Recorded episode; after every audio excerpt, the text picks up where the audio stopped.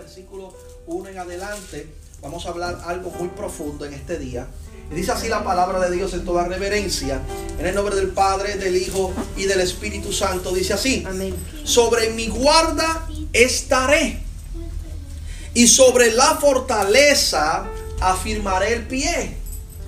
Y velaré para ver lo que se me dirá. Y he aquí, he, y, y que he y que he de responder tocante a mi queja. Y Jehová me respondió mm, y dijo, escribe la visión y declárala en tablas, para que corra el que leyere en ella. Aunque la visión tardare aún por un tiempo, mas se apresurará hacia el fin y no mentirá. Aunque tardare, espéralo, porque sin duda vendrá y no tardará. Pero que sigue diciendo el versículo siguiente. Y he aquí que aquel cuya alma no es recta se enorgullece, mas el justo por su fe vivirá. Dile al que está a tu lado, hay una visión invisible. Hay una Hay visión, una visión invisible. Hay una visión invisible. Aleluya. Hay una visión invisible. Y en este momento vamos a estar hablando bajo ese tema, hermanos. Hay una visión invisible, la cual nos tenemos que preguntar. En este día o este mensaje le va a causar algunas preguntas muy importantes. El que ha leído el libro de Habacuc sabe de qué se trata este libro. Este profeta no era un profeta normal. Cada profeta tenía una inclinación o alguna eh, eh, necesidad en específico porque su mensaje se basaba en el trato de Dios con ellos y el pueblo de Israel o el pueblo de Judá. Pero Habacuc era un profeta muy extraño. Porque este profeta no es como ningún otro en el aspecto de que todos los profetas siempre tenían un mensaje de parte de Dios. Y ese mensaje era directo hacia el pueblo, iba directo al hígado, como dicen muchos, iba directo al grano. Pero el profeta Habacuc era un profeta diferente, porque Habacuc era el profeta de la queja. Y así hay muchos creyentes. Son profetas, pero de quejas. Vemos, ¿verdad?, que Dios siempre tiene un escenario desarrollado y listo para desarrollar nuestra vida.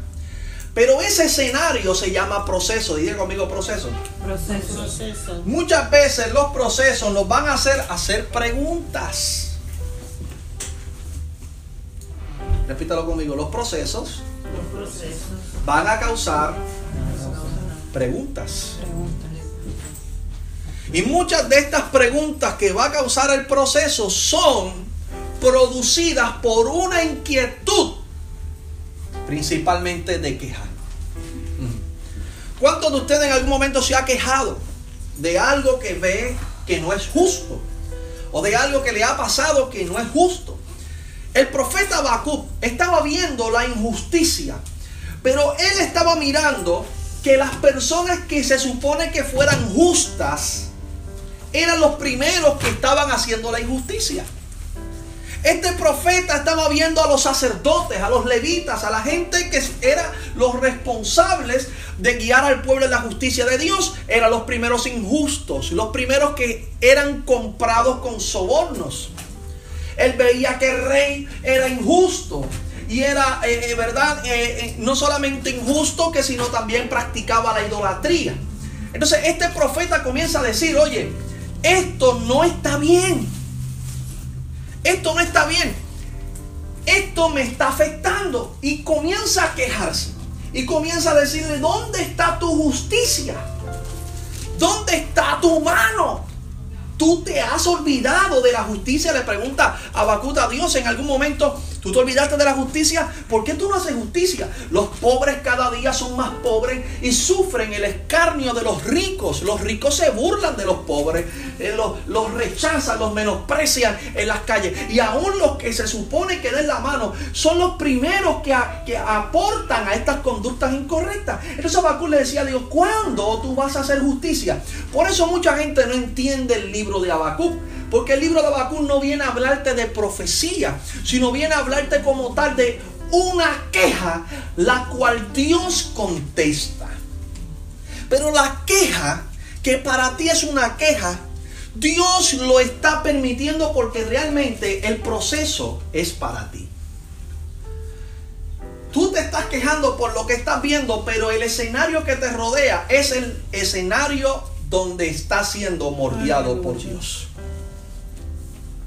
Tú ves la injusticia, tú ves cómo se comportan la gente que deben comportarse adecuadamente, pero vemos todas estas cosas que están pasando a nuestro alrededor. ¿Y qué estamos haciendo? Muchas veces somos como Abacú. Simplemente observamos y quejamos, pero no hacemos nada para cambiar el escenario que estamos viendo. A lo mejor pensaremos qué puedo hacer yo para que cambie el escenario. Los escenarios son mordes que Dios prepara para formar ciertas capacidades espirituales en tu vida. So, todos vemos el proceso como algo duro, doloroso, terrible, angustioso. Quiero salir de este desierto, quiero. No, Dios te puso ahí. Porque muchas veces en el desierto es donde vemos esas necesidades o esas situaciones. En vez de actuar, nos quejamos. Mm. Entonces vemos muchas veces como otras personas nos pasan por el lado. Personas que empezaron hace poco, personas que no llevan ni, ni siquiera, vamos a suponer, poner un ejemplo, un mes y ya comenzaron a dar fruto y comenzaron a echar para adelante. ¿Por qué? Porque no todos ven el proceso de igual forma. Entonces, es el momento de empezar a decir, oye, ¿por qué aquel, en vez de decir, ¿por qué aquel prospera y yo sigo? ¿Por qué aquel eh, eh, llegó los otros días y yo sigo? No, cambia tu perspectiva.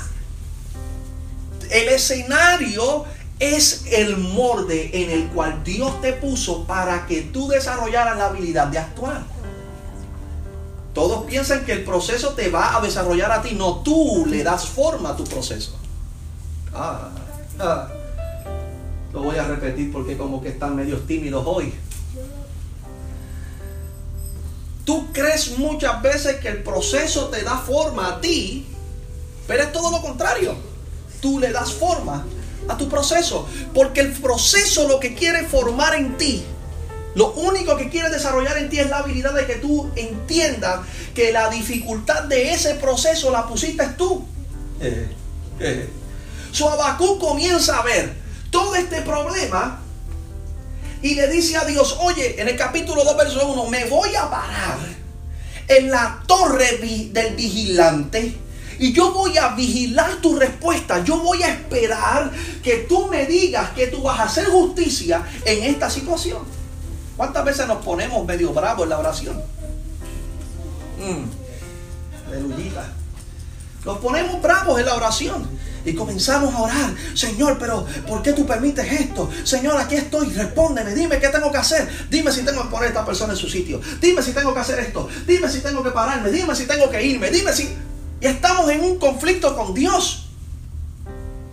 Como el que se encontraba Bakú.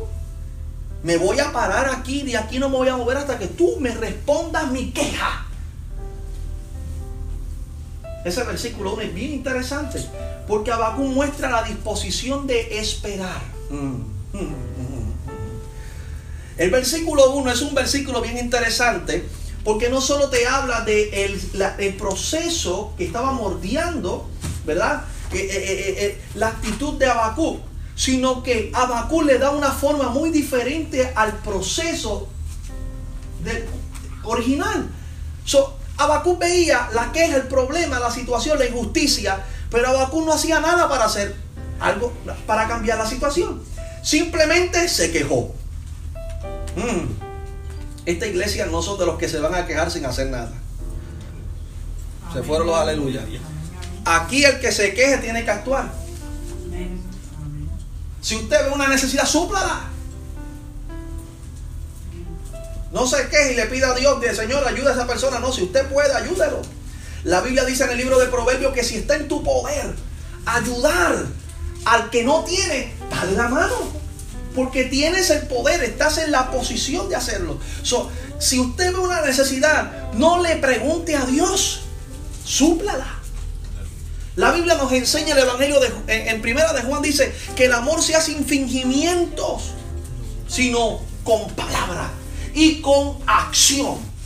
So, el tipo de cristiano moderno que siempre está esperando que Dios haga cuando Dios te puso a ti en ese lugar para que tú hagas.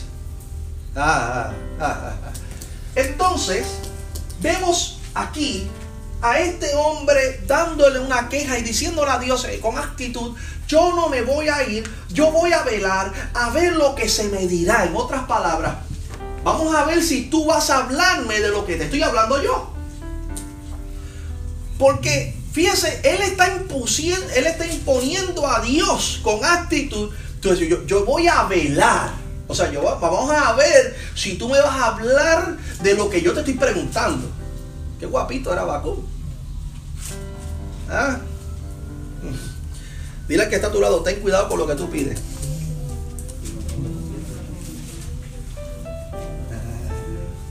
Díselo con fuerza porque como que no desayunaron. Eh, ten cuidado, con lo que ten cuidado con lo que tú pides. Sí, sí. Ten cuidado con lo que tú pides. Una de las cosas que yo he aprendido en este caminar es saber pedir. Porque si pedimos por impulsos, por emociones, por sentimientos, por frustración, por angustia, por aflicción, vamos de cierta manera a imponerle a Dios lo que Él tiene que decirnos, o como lo tiene que decir, o cómo lo tiene que hacer. El problema, amados hermanos, es Dios te puso donde te puso porque tú se supone que tú le des forma a tu, a tu proceso y no tu proceso forma a ti. El problema es que dejamos que el proceso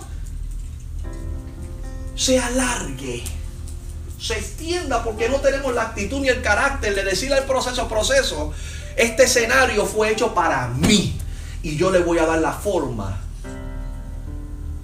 que el Señor quiere que le dé. En vez de queja, aprende a actuar en el problema. Eso es una enseñanza muy importante. Pero vemos algo, hermana Teresa. El versículo 1 nos habla de una actitud. Y dice, ¿y qué he de responder tocante a mi queja? En otras palabras, Abacú estaba esperando que Dios le respondiera, pero también él iba a responder a lo que Dios le iba a responder. Qué guapito era este hombre. ¿Ah? Ahora, Dios le da una lección como Dios te la va a dar a ti en esta noche. Dios te va a dar, Dios te va a dar una lección como se la dio a Bakú. ¿Cuántos de ustedes han pedido a Dios resuelve este problema? ¿Cuántas veces le hemos pedido a Dios, Señor, yo no me voy a mover de aquí hasta que tú me digas qué tú vas a hacer con esta situación?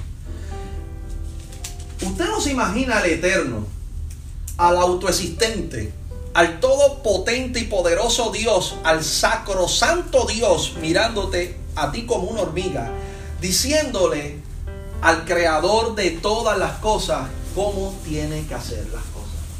Me acuerda el libro de Ezequiel capítulo 2 versículo 1 cuando le dice, hijo de hombre, ponte sobre tus pies, hablaré contigo. Cuando vamos a la versión original de Ezequiel 2.1 dice, óyeme humano mortal. Usted sabe lo que es que un humano mortal, un pedacito de carne con ojo, le diga al eterno, no, yo quiero que tú hagas esto de esta manera. La gente se le olvida con quién está hablando. Y muchas veces necesitamos la respuesta que Dios le dio a Bakú. Vemos el versículo 2 del capítulo 2 de Habacuc, que Dios le dice y le respondió, y Jehová me respondió. Mira lo que dice, y Jehová me respondió. So, cuando analizamos el tiempo pasado del versículo 1 al versículo 2, vamos a descubrir algo muy interesante. Dios no le respondió al instante, él tuvo que esperar la respuesta. So, vemos aquí que cuando pasa el tiempo, Abacú y Jehová me respondió. ¿Y qué le dijo? Escribe la visión.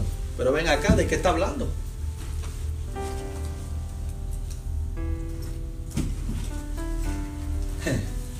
Escribe la visión. Pero ven acá, ¿por qué tú me mandas a escribir cuando yo te estoy preguntando a ti? ¿Por qué es lo que, qué, qué es lo que tú estás haciendo en esta gente que están todos perdidos y depravados y despillados? Y tú me estás diciendo que yo escribo una visión. Yo no quiero escribir ninguna visión. Yo quiero que tú me respondas mi queja. Y declárala en tablas. Para que corra el que leyera en ella. Y aquí es donde viene el problema.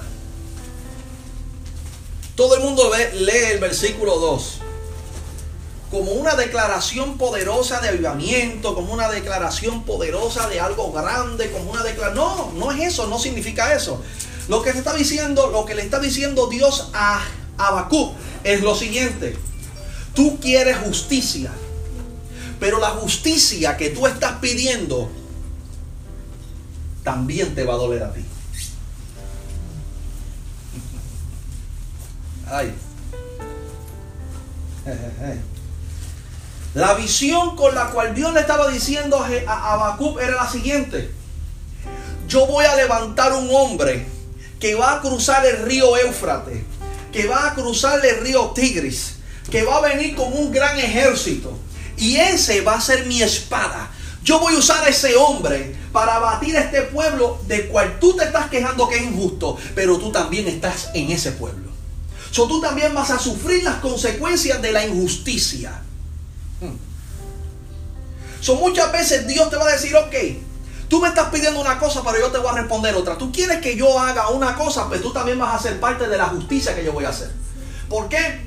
Porque muchas veces nosotros pedimos justicia cuando nosotros somos igual de injustos que el pueblo que estamos criticando.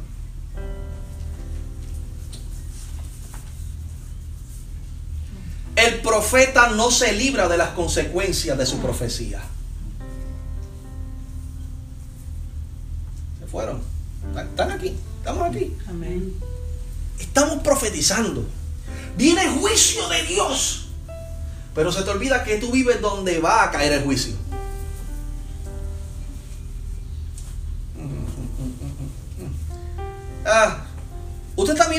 Gente está hablando sin entendimiento, sin inteligencia, sin sabiduría. Dios le muestra juicio y creen que Dios te va a coger a ti, te va a poner en un avioncito, te va a poner entre el cielo y la tierra para que todo lo que Dios te mostró ocurra debajo de tus pies y a ti no te toque un pelo. No, tú vas a sufrir las consecuencias de tu profecía. La gente vive sin entendimiento. Habla sin entendimiento. Porque Dios sabe lo que tú le vas a pedir antes de que tú lo pidas él sabe cuál es tu necesidad antes de que tú nazcas. So, el problema es en qué tiempo yo debo ubicar mi oración. Tenemos que orar en el pasado, en el presente o en el futuro. ¿En qué estancia tiene que estar mi oración? Yo tengo que aprender a orar con una fe eterna. Y es aquí donde vamos a entrar al mensaje. Abacú se quejaba de lo que veía en su presente, de lo que vio en su pasado y veía que el futuro no iba a ser tampoco muy prometedor si seguían las cosas como estaban. So Abacú le estaba pidiendo a Dios a justicia ahora.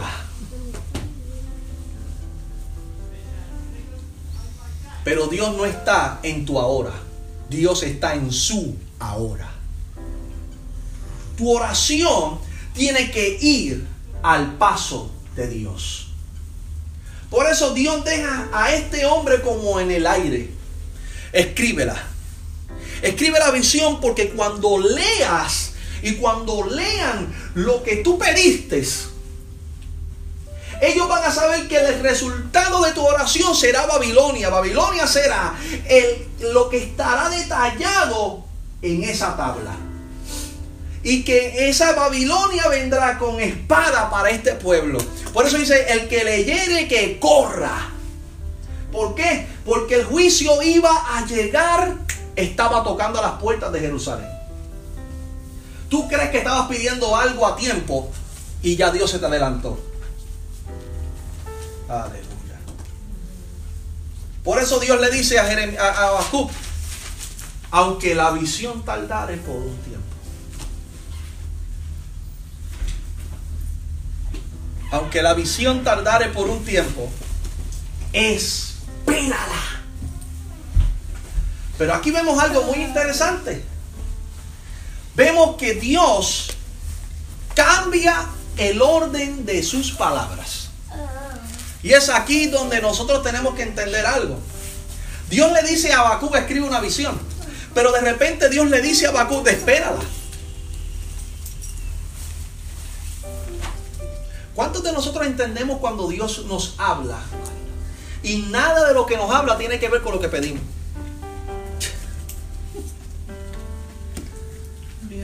Te pregunto, ¿cómo se llama tu silencio? Hoy Dios quiere hablar contigo hoy. Hoy Dios quiere hablar contigo. Dios te bendiga, mi santa. Hoy Dios quiere hablar contigo hoy. ¿Cómo se llama tu silencio? Mi silencio se llama que yo estoy orando por algo y Dios no me responde lo que yo le estoy pidiendo. Observa bien tu escenario. Lo que tú estás pidiendo está atrasado. Gloria a Dios. ¿Están aquí o no están aquí? Lo que tú estás pidiendo, tú estás viendo el tiempo tuyo mientras Dios está caminando en la eternidad.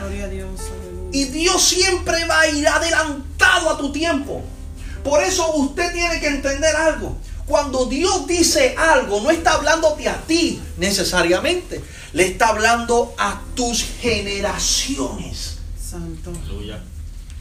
Es importante que usted entienda. Dios no solo ve a Javier, Dios ve a su parentela entera. Y Dios dice, voy a establecer una visión que tú tendrás que esperar, porque tú no la vas a ver cumplirse hasta que llegue mi momento, hasta que yo sea el que dé la orden de manifestación. Tu oración muchas veces no va a llegar al momento que tú quieres va a llegar al momento de Dios. Y usted dirá, ¿por qué Dios se tarda tanto? No se está tardando. El que te está tardando eres tú en llegar allá. Usted no se está dando cuenta de lo que usted está diciendo, Señor, porque tú te tardas tanto. No, el que te tarda eres tú. Tú tienes que llegar al día X, la hora X, el momento X para ver la respuesta de Dios mientras ya Dios estaba esperándote allí. ¿Usted está entendiendo lo que le estoy diciendo? Entonces la pregunta que usted tiene que hacerse es, ¿estaré orando en el tiempo de Dios o en mi tiempo? ¿En qué tiempo yo estoy orando? Porque la visión no tardará.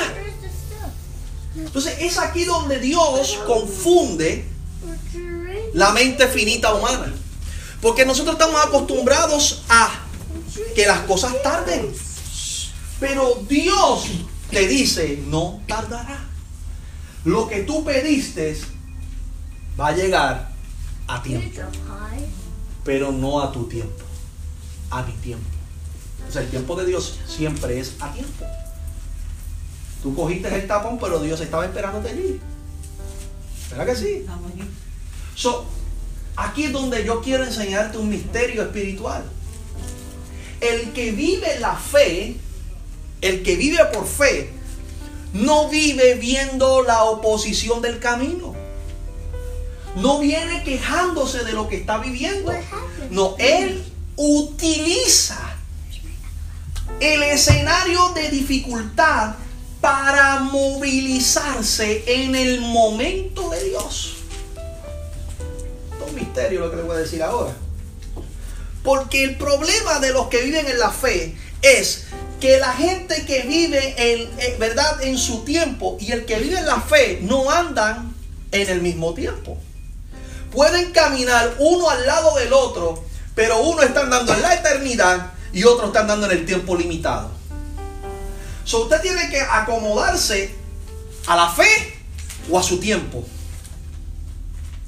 No, no, no. Por eso, si usted va a andar conmigo, usted tiene que andar detrás de mí. Porque el momento que usted cierre los ojos y desvíe su mirada, ¿dónde yo voy a estar? Al otro lado del río. Porque mi vida la mueve Dios. So, tú tienes que aprender que aunque tu cuerpo se mueva en esta dimensión del tiempo, tu fe, tu alma están dando en la eternidad. So, por lo tanto, mientras el cuerpo llega al momento de la respuesta, ya tú estás allí esperándola. Amén. Santo. Gracias, Señor. Por eso es la diferencia del tiempo. Por eso dice que el justo por su fe vivirá. Porque yo sé que aunque este proceso de dificultad se vea que se está oponiendo a mí, que me está tratando de parar, no. Está parando mi humanidad, pero no mi alma. Mi alma es lo único que hay en mí que es eterno. So, si mi alma está conectada con el eterno, está proyectada por la fe y yo voy a estar en el tiempo y el momentos de Dios. So, mientras el cuerpo llega allí, ya yo estoy disfrutando la respuesta de antemano. Amén. Usted tiene que andar en el espíritu, hermano. No haga como Abacú. No confronte a Dios para que Dios le diga a usted lo que usted quiere escuchar.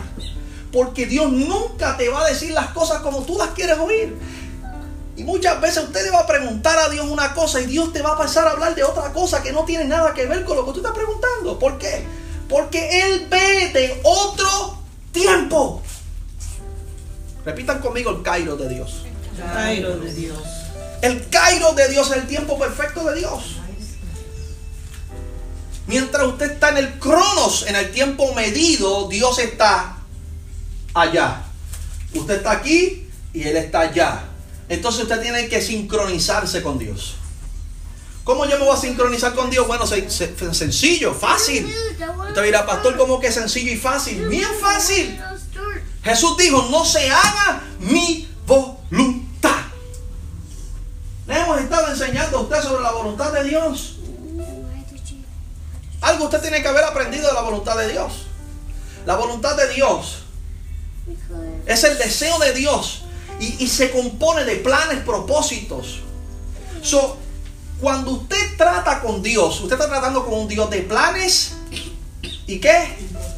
Eso quiere decir que mientras usted ve silencio, Dios está haciendo cosas que hacen ruido, pero como tú estás enfocado en lo que tú quieres escuchar, se fueron los aleluya ahora. Dios está haciendo ruido en otra parte y tú estás aquí llorando porque hay silencio mientras Dios está haciendo ruido en otra parte y tú estás aquí esperando que Dios te responda lo que tú quieres oír mientras Dios, Dios está haciendo algo en otra parte. Usted tiene que sincronizarse con Dios. Usted tiene que hacer que su agenda sea la agenda de Dios. Usted tiene que renunciar a su limitación. Tiene que expandirse en la fe. Por eso me gusta Hebreos 11.1. Después la fe. La certeza de lo que se espera y la convicción. Repita conmigo certeza Certeza y convicción. y convención. Usted puede estar seguro de algo y no convencido de algo. Usted puede estar convencido de algo y no seguro de algo. Si usted tiene que tener esas dos cosas muy seguras. ¿A cuántos Dios le dio una palabra en algún momento? ¿Usted cree que fue en el pasado que te la dio?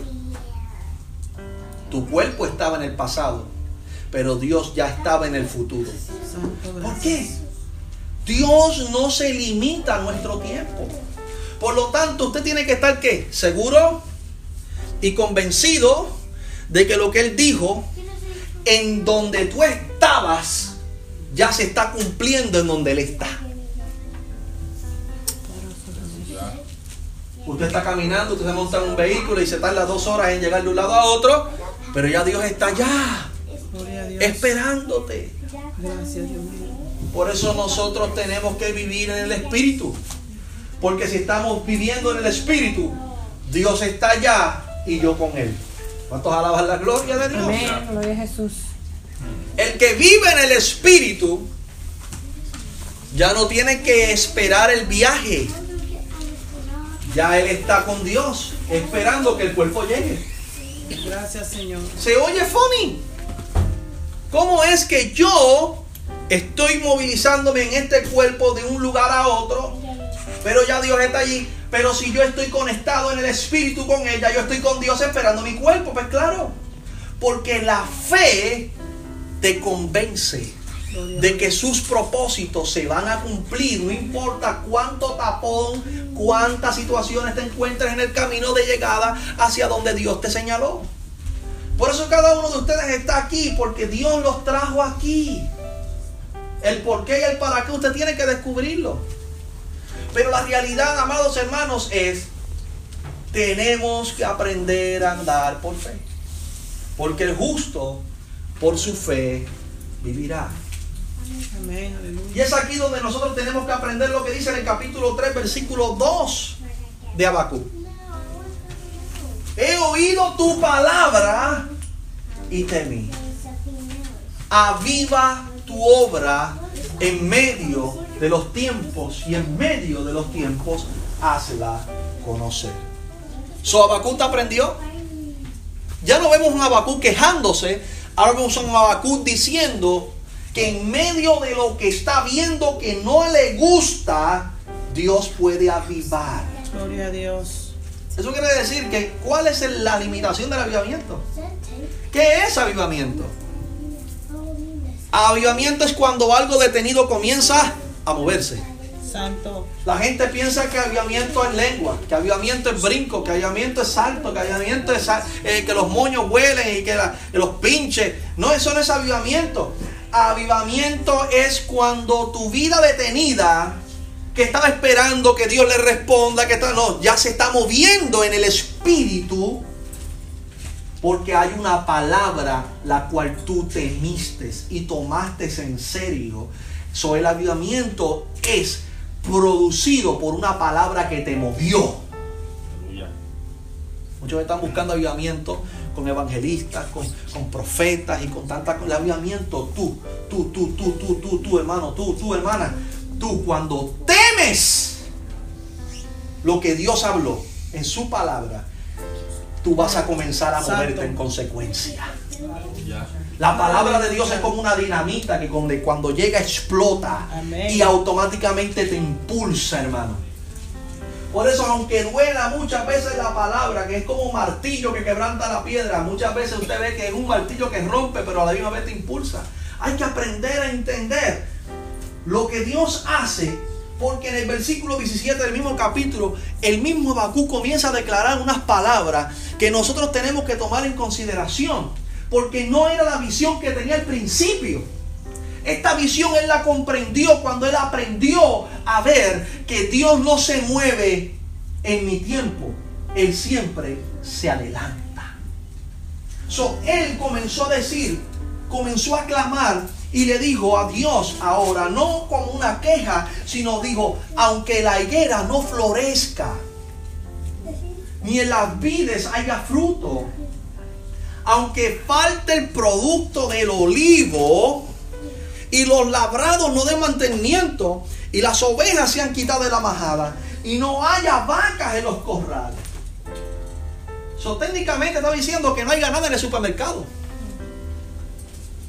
Aunque no hay ganada en el supermercado, aunque no hay ganada en mi alacena, aunque no haya un peso en mi bolsillo, aunque el carro no tenga gasolina, aunque yo me estoy pasando a la de Caín, tengo los zapatos rotos, la camisa media rota, manchada, no importa cómo esté mi circunstancia, es lo que está diciendo aquí el profeta. Versículo 18, con todo yo me alegraré en Jehová. Gloria a Dios. Entonces, muchos de nosotros pensamos que Dios tiene que hacer justicia como nosotros creemos que debe hacerla. No, la justicia de Dios se manifiesta cuando nosotros le creemos a Él, aunque estemos en una situación difícil y complicada. Aleluya. So, técnicamente dice, con todo yo me alegraré en Jehová y me gozaré en el Dios de mi salvación. Gloria a Dios. Gloria a Jesús. El proceso no viene a destruirte, viene a desarrollar una cosa. Yo le dije a usted al principio que el proceso tú le das la forma, la dificultad se la pones tú. So, ¿Qué hace el proceso realmente en tu vida? El proceso crea la visión correcta. Amén. Mm. Ah. Por eso, amados hermanos, hay muchas congregaciones estancadas, hay muchas congregaciones llenas de personas, pero estancadas espiritualmente por una sencilla razón. Todos están predicando hoy en día de que los procesos son duros, difíciles, que somos humanos, vamos a fallar, de que tenemos limitaciones, de que, de que, de que se te va a hacer duro llegar. De... Yo a veces escucho esas canciones porque eh, eh, cansado del camino y sediento de ti, pero ven acá. Cuando la Biblia me dice todas estas cosas, el versículo 17 al 18, me está diciendo, aunque esté yo pasando todas estas necesidades y no haya nada, o yo no tenga nada, Dios es todo lo que yo necesito tener. La visión correcta es muy sencilla. No se basa de ver ángeles con, con, con cuatro, seis alas, ocho alas, como mucha gente vio un ángel del tamaño de la montaña, así. ¿Y qué, qué perspectiva espiritual tienes después de ver esa gran visión? ¿Sigues igual? Yo creo que alguien que tiene una experiencia fuera de lo natural con Dios nunca vuelve a caminar de la misma manera. Aleluya. Poderoso Jesús. Una de las cosas que necesitamos comprender en el versículo 19, ¿qué es lo que hizo el proceso en mí? ¿Cuál es la visión correcta? Jehová el Señor es mi fortaleza. Amén. Ah. Pero ¿qué dice? El cual hace mis pies como de siervas. ¿Usted no ha visto ese tipo de animalito? Parado en los riscos de la montaña y caminando sin caerse. ¿Por qué? Porque, ¿qué significa esta simbología? ¿A qué lo podemos comparar? Bueno, mientras tú te quejabas de las piedras y de las espinas en el camino, ¿qué Dios estaba haciendo? Formando tus pies. Se fueron los aleluyas. Oh, gloria a Dios. Te quejabas del camino. Te quejabas de lo que estabas viendo, viviendo. Pero va a llegar el momento que si tú vas adquiriendo la visión correcta en esa relación con Dios, tú vas a ir descubriendo algo muy poderoso. Y es que no son, Dios no quiere cambiar tu cabeza, ni tu pelo, ni, tu, ni, ni tus brazos, ni tu ropa en muchas ocasiones. Dios quiere transformar tus pies. Porque para tú estar en la presencia de Dios, tú tienes que subir al monte de Dios. Necesitas los pies de sierva para llegar allí. So fueron las circunstancias las que Dios utilizó para moldear tus pies. Amén.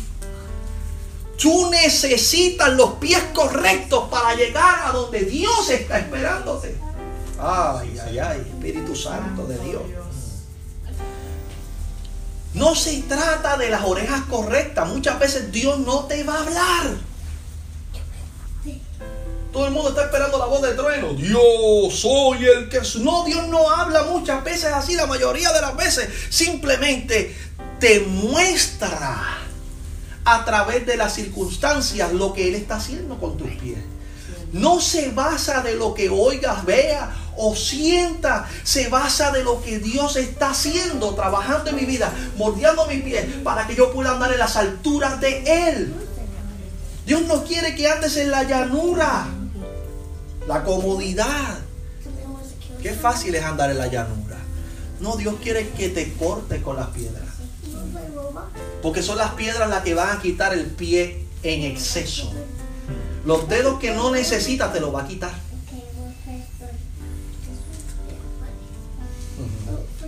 So, Dios te va a dar la habilidad. Dios te va a dar la habilidad de qué? de entender de que no es la circunstancia el problema, sino el problema eran tus pies. Me acuerdo de una experiencia de un amigo mío que me contaba estas palabras, me decía que Dios le habló y le dijo, si no sabes dónde pisas, no sabes dónde caes. ¿Ah? No lo voy a repetir porque como que tanto. Si no sabes dónde pisas, no sabes dónde caes. Pero esta, este, este amigo mío le estaba pidiendo a Dios una respuesta, le estaba diciendo, Dios, muéstrame, muéstrame. Yo quiero que tú me reveles para salir de la situación en la que vivo. Dios le dice, si no sabes dónde pisa, no sabes dónde cae. El problema no es lo que está alrededor tuyo, el problema es dónde estás pisando. Jesús. A veces tú no vas a ver la obra de Dios alrededor de ti, pero mira el camino. Ay, Señor Jesús. Mira el camino. Mira el camino. Mm. Yo me preocupo muchas veces al ver la motivación que muchas veces tenemos para lo que Dios está haciendo. Usted nunca debe preocuparse. Usted nunca debe preocuparse, hermano. Usted nunca debe preocuparse. Ande tranquilo, ande en paz, ande confiado. Porque Dios tiene control de todo, hermano. Dios nunca ha perdido el control de tu vida, nunca lo perderá. Dios nunca ha perdido el control de lo que te rodea. Él diseñó el, las circunstancias, Él diseñó el escenario, Él diseñó el camino para mordear tus pies. So usted, amado hermano, no debe dudar ni un segundo de lo que Dios está haciendo ahora mismo. Dios está mordiendo tus pies con esta palabra. Está quitando el pie que tienes excedente, que tienes de más. Está cortando dedos, está dándole forma a los pies que tú necesitas para llegar a sus alturas. Te va a costar aceptarlo lo que Dios está haciendo. Pero Dios necesita hacerte una cirugía. Dirá, pastor, ¿cómo es eso? Sí, lo estoy tratando de explicarle una palabra que ustedes puedan entender. Necesitamos una cirugía y no es estética. Dios necesita meternos en el molde para quitar lo que está de más, lo que no necesitamos. Lo que no necesitamos es lo que choca con las situaciones. Y usted dirá, pastor, ¿cómo es eso? Sí.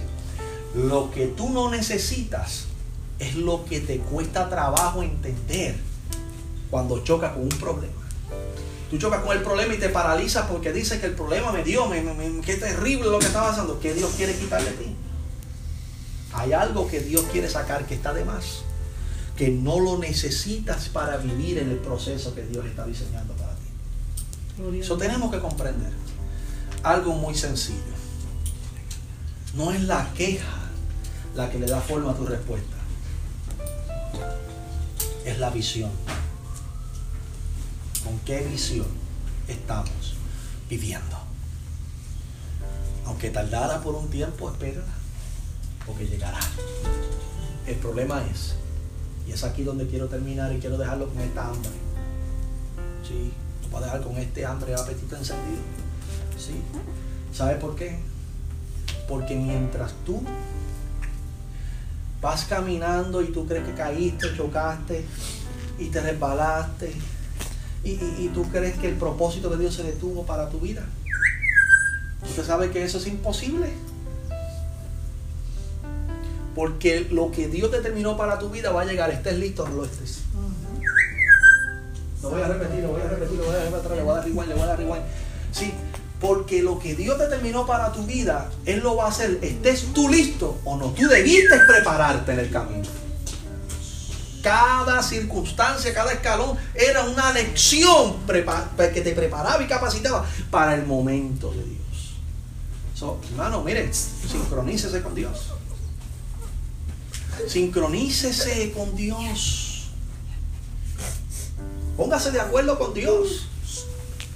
Dejemos de ser humanos comunes y limitados y, siempre angustiados y afligidos y apurados. Y mire, esté tranquilo.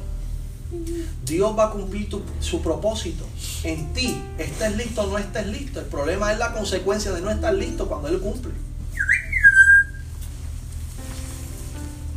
Usted nunca podrá escapar de lo que Dios determinó para ti. Ahí está el detalle. El problema es cuando llegues estarás listo. Si no estás listo, vas a pasar la de Caín para desarrollarte en el momento menos oportuno. Y es ahí donde vienen las grandes aflicciones. No se prepare cuando llegue el momento, prepárese en el camino. Amén. Usted prepara el culto en el camino. Usted prepara qué? Usted prepara su vida para la palabra en el camino. Usted prepara su vida en el día anterior. No vivamos así como, como las películas de Hollywood. Corte, pa, ponché y me voy. Estoy ocho horas desconectado y entonces cuando llegue el día de mañana a las cinco y media de la tarde me vuelvo a conectar otra vez y entonces dice, ok, vamos, adelante. No. Tiene que mantenerse siempre conectado. Porque Dios siempre está conectado con sus planes y propósitos. Él no va a parar por usted. Él no va a esperar por usted. Eh, usted va a llegar al momento de Dios, a lo mejor sin preparación, y va a pasar las más grandes aflicciones y angustias que usted nunca ha pensado que va a vivir, y todas van a caer de cantazo.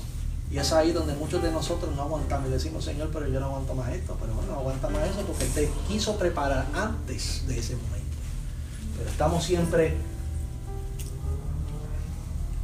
en un viaje allá por las estrellas, cerca de Júpiter, Plutón, por ahí entre medio de eso.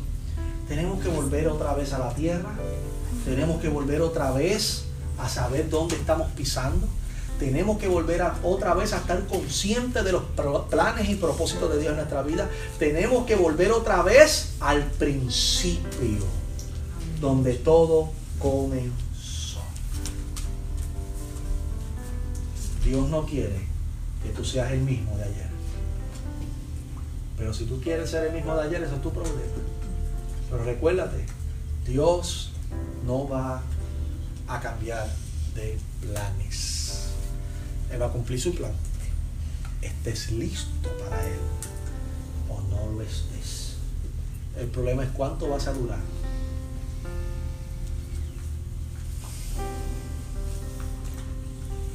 Un buzo no puede bajar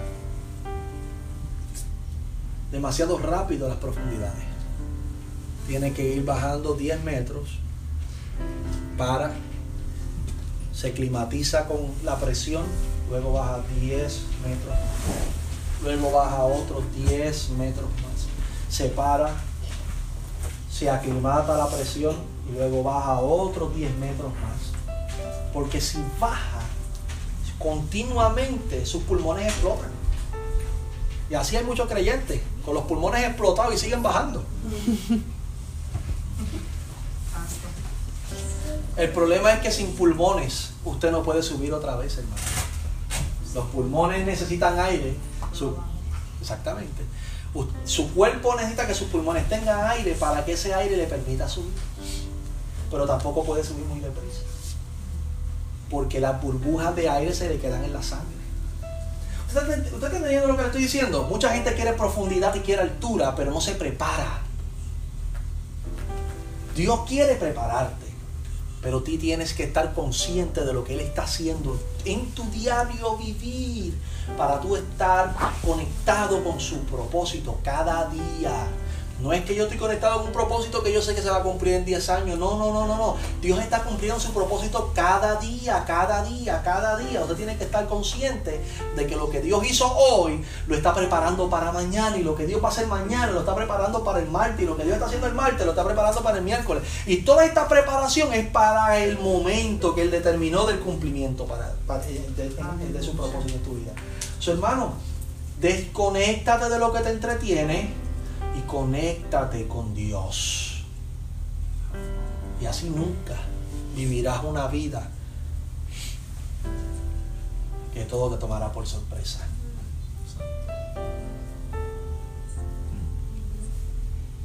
Si el problema me sorprendió, si el problema te sorprendió no estabas conectado con Dios. Porque Dios siempre avisa. Yes. Amén. ¿Usted? Dios siempre avisa. Dice la palabra que Dios no va a hacer nada sin primero decírselo a sus siervos los profetas. Eso técnicamente, hermano, Dios siempre te va a mostrar lo que viene, pero como estamos entretenidos,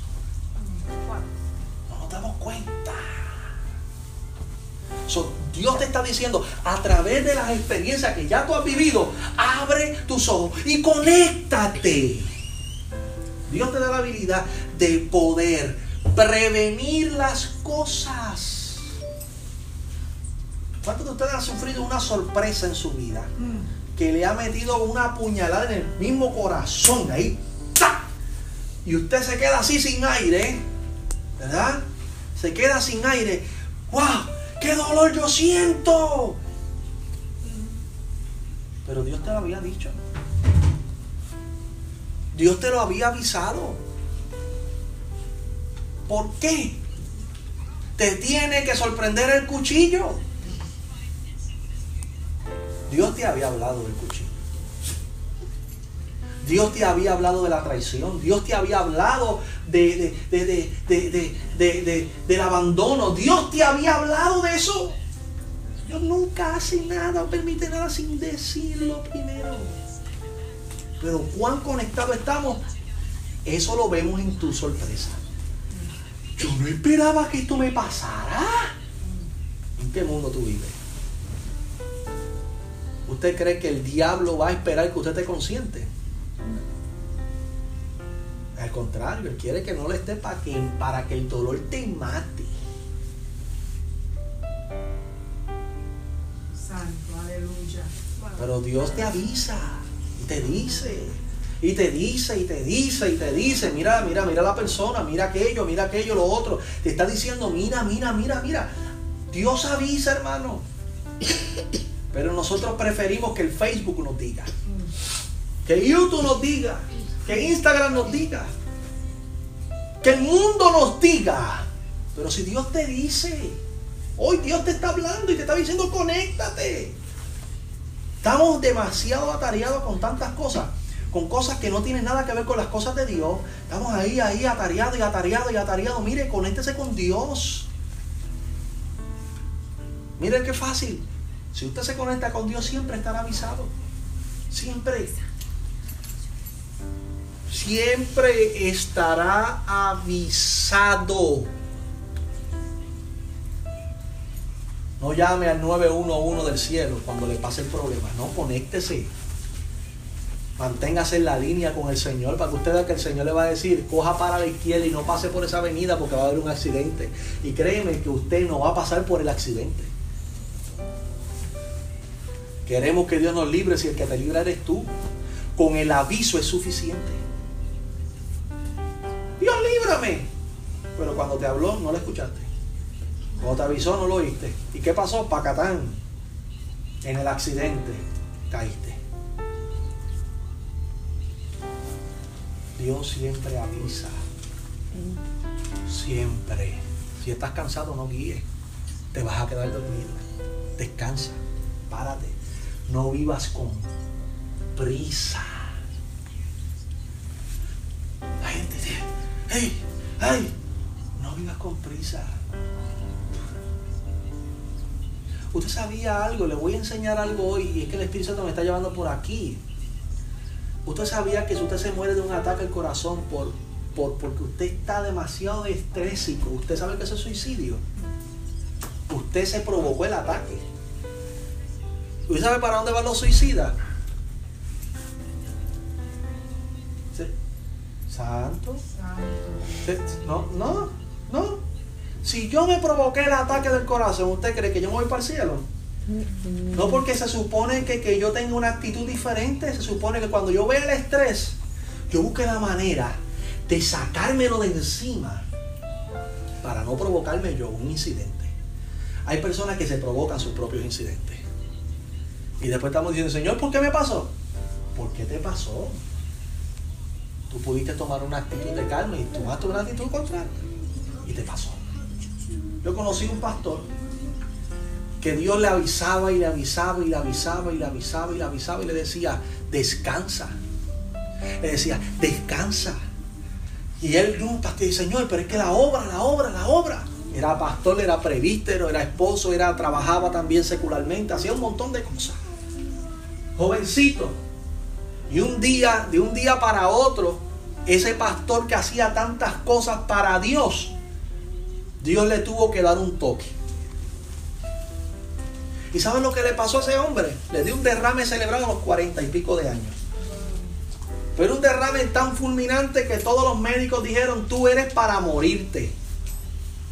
Porque a esa edad un ataque cerebral no se aguanta. Y después estaba aquel hombre de Dios que tantas cosas hacía en una cama que no podía mover más que los ojos. No podía hablar, no podía mover las manos, no podía mover los pies. Un hombre tan activo. Dios le, que Dios le avisó y le avisó y le avisó y le avisó y le decía y le decía y le decía. Y él no, yo estoy haciendo tu voluntad, yo te reprendo al diablo, esa voz no es de Dios. Es lo que pasa por, estar no, por no estar conectado con Dios. Creemos que la voz que nos está avisando es la voz del diablo.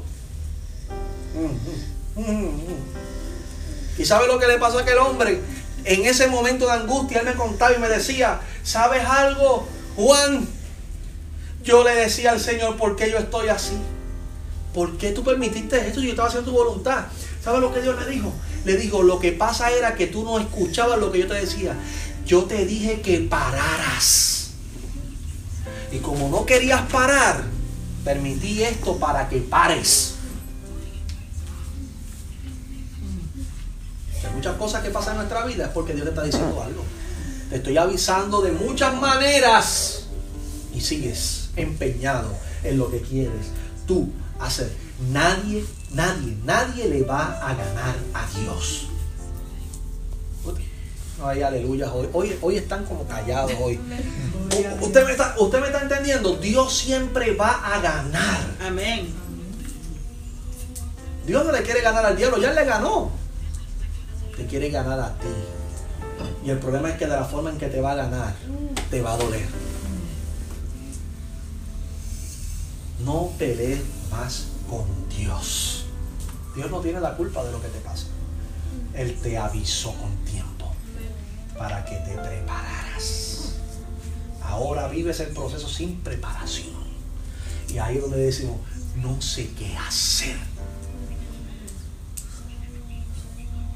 Usted va a pasar por lo mismo dos veces. Aprenda. Cuando Dios dice para, para. Hay personas aquí que Dios le está diciendo que paren que se queden tranquilos, quietos. Pero no, queremos seguir haciendo, haciendo, haciendo, haciendo, haciendo, haciendo, haciendo.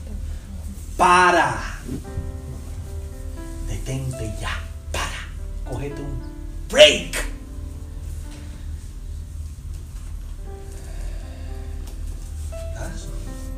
Cuando usted vea que yo ya no predique en la iglesia, y que ponga la pastora y ponga otras personas, que Dios me dijo, para. Los pastores tienen que aprender a parar. ¿Saben eso? Sí. Y a callarse la boca también tienen que aprender. ¿Usted me entendiendo? Usted tiene que aprender a parar, pare. Cuando yo le diga pare, no permita que Dios lo diga en público. ¡Para!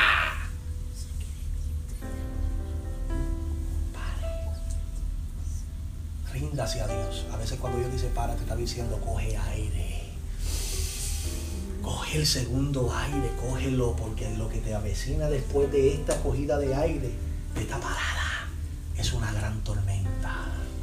Y vas a necesitar el aire para aguantarla. Para cuando es tiempo. Aprende a ver, a oír los avisos de Dios. Aleluya. gloria a Dios. A tu nombre, gloria. Santo Señor. Gracias. Espérala, porque no tardará, sino que se apresurará hacia el fin. El fin se acerca, hermano. El fin se acerca. ¿Estás listo para el fin? Para el fin de la era de la iglesia en la tierra. Estamos a ley de segundos. No lo sabemos. Podemos estar a ley de minutos, tampoco lo sabemos. Podemos estar a ley de horas, pero tampoco lo sabemos. Podemos estar a ley de días, pero tampoco lo sabemos. Podemos estar tal vez a meses, a años, pero tampoco lo sabemos. So, yo tengo que vivir como si Cristo viniera ahora. Preparados. Con el aire suficiente. Porque si nos toca caminar 10 años más, caminaremos 10 años más. Si nos toca morir, pues nos tocará morir. Pero la generación que le dimos el ejemplo seguirá nuestros pasos. Y esa generación no morirá. Tenemos que aprender lo mejor no es para ti es para tu hijo. Amén. Amén. Amén. Gloria a Dios. Mm.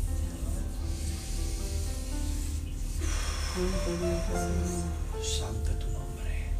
Aprende a oír la voz de Dios. Y aprende a ser dócil como Bakú. He oído tu palabra y temí. Aviva tu obra en medio de los tiempos y en medio de los tiempos. Hácela conocer. Y en tu vida acuérdate de tu misericordia. Gracias, Señor.